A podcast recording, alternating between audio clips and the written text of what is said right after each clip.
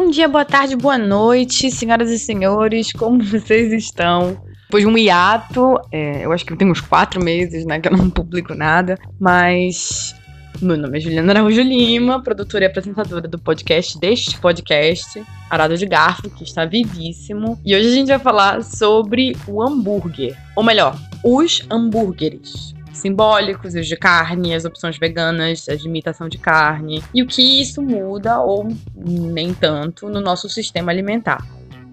Esse é só o segundo episódio, né? O terceiro episódio, se a gente contar o episódio de apresentação. E ele já vem assim, né? Polêmico e com uma sobrecarga de informação que nem eu tô conseguindo processar direito. Que foi, inclusive, um dos motivos da gente atrasar tanto é, esse segundo episódio. Além disso, eu tava me mudando, né? Fazendo mudança, eu tava sem equipamento, que o meu celular quebrou, que é onde eu gravo os áudios. Então, enfim, tudo isso colaborou para que eu demorasse tanto tempo assim para gravar e editar e fazer tudo. Enfim. Mas assim, vamos começar falando sobre a ideia do hambúrguer e como a demanda de carne de vaca cresceu, especialmente no Brasil e na Argentina, que são dois países da América do Sul que sustentaram e ainda sustentam grande parte do consumo mundial.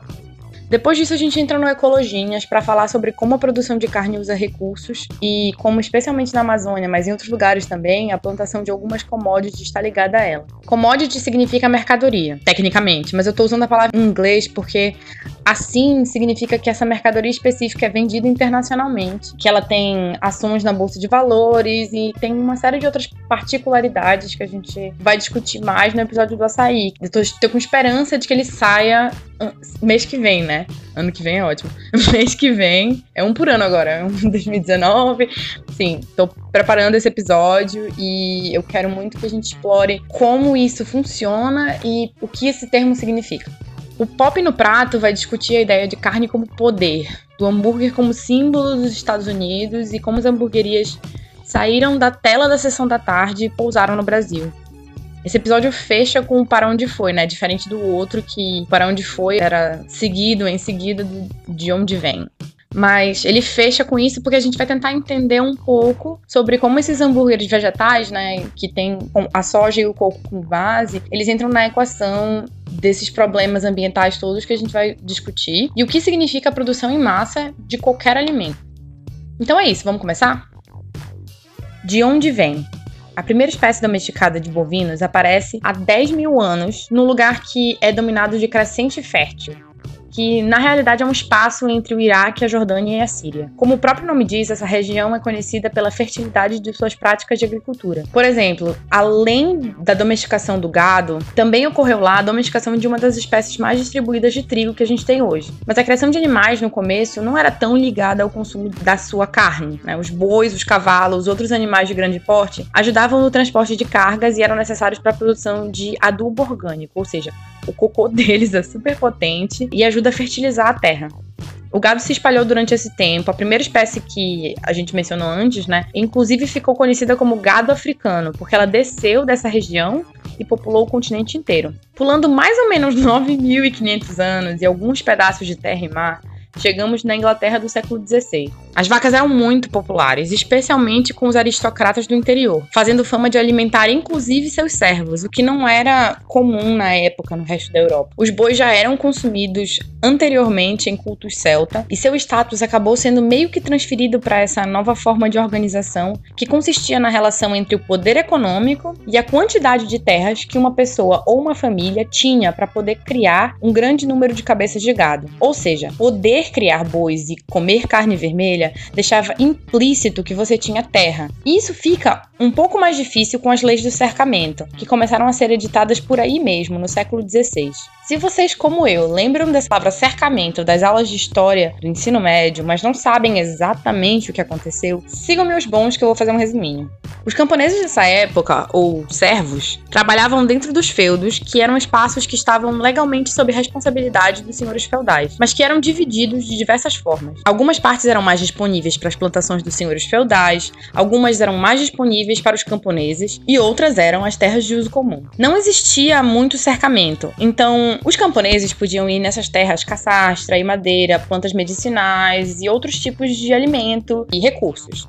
A partir do momento que os cercamentos começaram, essas áreas comuns passam a ser propriedade privada dos senhores feudais, ocasionando um acúmulo de terra e transformando essa terra em riqueza particular. Enfim, isso é uma longa história que contribui para a migração campo-cidade, que possibilitou a revolução industrial nas condições que ela aconteceu, que a gente sabe, mas o caso é, produção de cada vez mais gado, aliado a uma tradição cultural pré-existente, se torna essencial para demonstrar o poder das elites rurais daquele tempo.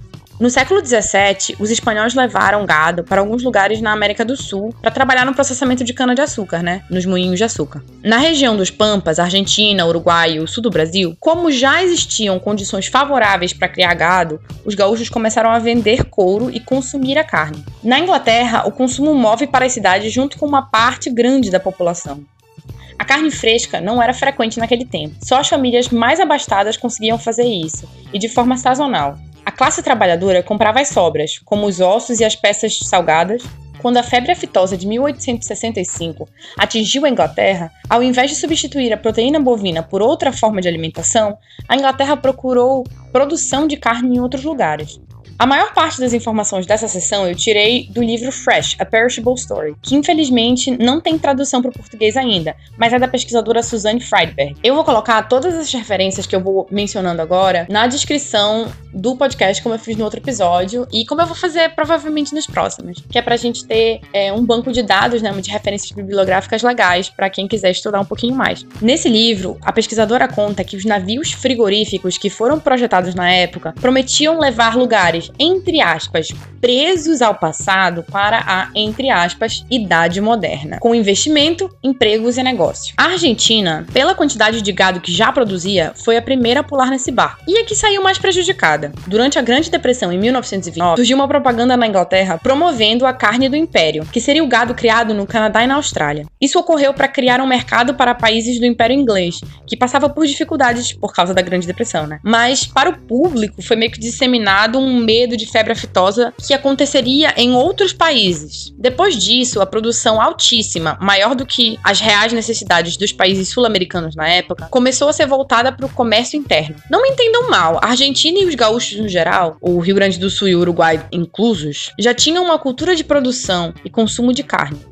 Mas o buraco deixado pelo consumo inglês era muito superior ao tradicional. Então, a cultura da carne foi sendo incentivada ao longo dos anos, além de criar uma elite local que depende do gado para continuar no topo. E aí que entra a Transamazônica. Para quem não sabe, durante a ditadura militar teve início o Plano de Integração Nacional. Isso consistia na colonização, eu não tô de brincadeira, é essa a palavra usada no texto do documento mesmo, da área até 100 quilômetros da estrada que estava sendo construída, a Transamazônica, que vai de João Pessoa, na Paraíba, até Lábrea, no Amazonas. Por volta dos anos 90, as ocupações que tinham sido feitas na beira da estrada foram lentamente atendendo a uma demanda de produção de carne e transformaram o que eram territórios já com problemáticas, mas ainda diversos entre si, em uma produção de gado. De acordo com o documento Farra do Boi na Amazônia, do Greenpeace, o Brasil é o maior exportador mundial de carne e 80% do desmatamento produzido no seu território é devido à agropecuária. E nem vale dizer que isso é para garantir a alimentação da população. Só 12% da carne é vendida na Amazônia Legal. 70% dela vai para a região sudeste, que mesmo sendo mais populosa, não, não tem uma relação população-consumo que justifique isso. As estimativas mais recentes que eu achei mostram 25 milhões de pessoas na Amazônia Legal para 80 milhões de habitantes no sudeste. Isso é um pouco mais de três vezes a população daqui da região, o que faz o consumo por capita da carne no sudeste ser em média o dobro da Amazônia Legal. Eu sou péssima em matemática básica, mas eu fiz e refiz essas contas e deu tudo certo, é isso mesmo. E dá para notar isso com exemplos de coisas que acontecem no dia a dia da nossa população. Recentemente, a rede de supermercados líder ficou sem abastecimento de carne bovina, e um banner enorme na frente da seção de carne de uma de suas lojas culpou a exportação pelo que aconteceu. Ainda existem casas de abate e frigoríficos de mega empresas como a Bertin dentro da Amazônia Legal, que comprovadamente são abastecidos de gado criado em propriedade legal. Na terra indígena Pitereua, em São Félix do Xingu, no estado do Pará, existe um conflito agrário entre indígenas e brancos criadores de gado que está rolando há quase uma década. São Félix foi, inclusive, uma das cidades com a maior incidência de incêndios criminosos nessa onda agora de 2019. E, gente, isso é só um dos exemplos. Esse incentivo financeiro da expansão dessa indústria a qualquer custo, sendo que uma das pessoas que tem abertamente defendido a invasão de terras protegidas é o próprio presidente do Brasil, Jair Bolsonaro, custa não somente as emissões de carbono que a gente fala tanto ou desmatamento, mas a forma de viver de um grande número de pessoas que já foram historicamente marginalizadas como os povos originários. Mas agora a gente vai falar sobre como isso impacta também o meio ambiente no Ecologinhas. Ecologinhas. Bom, como vocês lembram lá no início, a gente falou sobre como a região dos Pampas era um lugar muito suscetível para a criação de gado, né? Isso é porque lá é uma região de campos naturais, ou seja, pastagem, e isso possibilita que os bois e as vacas tenham um espaço maior para poder pastar à vontade. A gente chama isso de pecuária extensiva. Para reproduzir esse tipo de coisa em outros biomas, é preciso criar esses pastos, que já existem naturalmente nos pampas. Para fazer isso, a gente precisa desmatar. A revista Global Environmental Change publicou uma pesquisa que comprova que o terreno usado atualmente nessa área do desmatamento, que é onde a Transamazônica passa, é subutilizado. Isso significa que a produtividade do pasto nem chega ao máximo que ela poderia. O caso é que a terra na Amazônia, no Cerrado e no Pantanal, nesse centro-norte do Brasil, é mais barata e tem atualmente bem menos fiscalização em relação a áreas protegidas do que o centro-sul, por exemplo. A pesquisa When Enough Should Be Enough, que eu vou colocar na descrição também, diz que quando a opção de expandir a fronteira agrícola do centro-sul do país ficou limitada, ou seja, quando as forças institucionais começaram a evitar a expansão desse tipo de produção extensiva, se formou uma pressão também para melhorar a produtividade dos pastos, liberando criando inclusive espaço para reflorestamento e uso da terra para outras formas de plantar comida. A mesma pesquisa fez projeção até 2040 de redução de emissão de CO2 caso a expansão do desmatamento fosse só parada. E chegaram à conclusão de que a emissão seria bem reduzida, especialmente por causa da manutenção da floresta em pé. Esse melhoramento da produtividade dos pastos inclui adubação orgânica, rotação de pasto, um sistema onde o pasto é dividido e o uso dele alterna entre animais pastando, né, e um período de descanso, entre outras coisas. A alternativa ao gado solto é o confinamento ou a engorda. Esse tipo de pecuária precisa de ração, né? E grande parte da produção global usa o farelo, que geralmente é feito da soja. A estimativa de acordo com o Atlas a estimativa, de acordo com o Atlas da Carne, é que 90% da produção mundial de soja seja destinada a essa ração. Mesmo tendo esse destino, a soja não serve só para isso. Inclusive, ela é o segundo item da nossa discussão, por ser o ingrediente de maior relevância nos hambúrgueres veganos industrializados que entram no mercado agora. A tentativa de criar mais saídas para a produção da soja, com a tendência de um aumento de dietas vegetarianas e veganas, se dá de várias formas, a gente vai falar disso já já. Já que a gente produz tanta carne bovina, 70% dos grãos brasileiros vão para exportação. Então é uma demanda que se sobrepõe a alimentar a população, né? Ela vai alimentar o gado em outros países, sendo, sendo os maiores importadores da soja a China e a União Europeia. O problema da soja não é o alimento em si, mas a forma de produção em massa e a origem dessas sementes. Para vocês terem uma ideia, 45% do consumo de agrotóxicos no Brasil, 45% é destinado ao cultivo de soja. Grandes corporações como a Hidro, a Cargill e a Bunge produzem os fertilizantes químicos que dominam quase todo o mercado brasileiro de soja. Além disso, especialmente as duas últimas empresas mencionadas utilizam de um onde o produtor vende a soja antes de plantar ela, em troca das sementes, desses fertilizantes químicos. São contratos que de alguma forma aprisionam o produtor a trabalhar para essas empresas, já que no fim da colheita o lucro é tão pouco e o impacto nos recursos naturais é tão grande que não tem outro jeito senão assinar outro contrato para produzir mais para a mesma empresa. Junto com esse financiamento, por vezes, acontece o endividamento dos produtores que também assinam um pacote que inclui máquinas para o processamento em massa dessa soja. Ufa, ok. Tem muita coisa para falar sobre isso, mas vocês entenderam o contexto, né? Agora a gente vai pro pop no prato. Os hambúrgueres, que são símbolo hoje em dia da culinária estadunidense, são originários da Alemanha, especialmente da cidade de Hamburgo. Aparentemente a carne de boi lá era muito boa e as pessoas faziam discos dessa carne moída e serviam, mas sem o pão. Com a imigração dos alemães para os Estados Unidos, eles levaram os hambúrgueres com eles, colocando o prato no menu de restaurantes que eles abriam. Por causa do trabalho em fábricas e das longas jornadas, os trabalhadores decidiram colocar os hambúrgueres no meio de um pão e assim nasceu o sanduíche que a gente vê tanto por aí.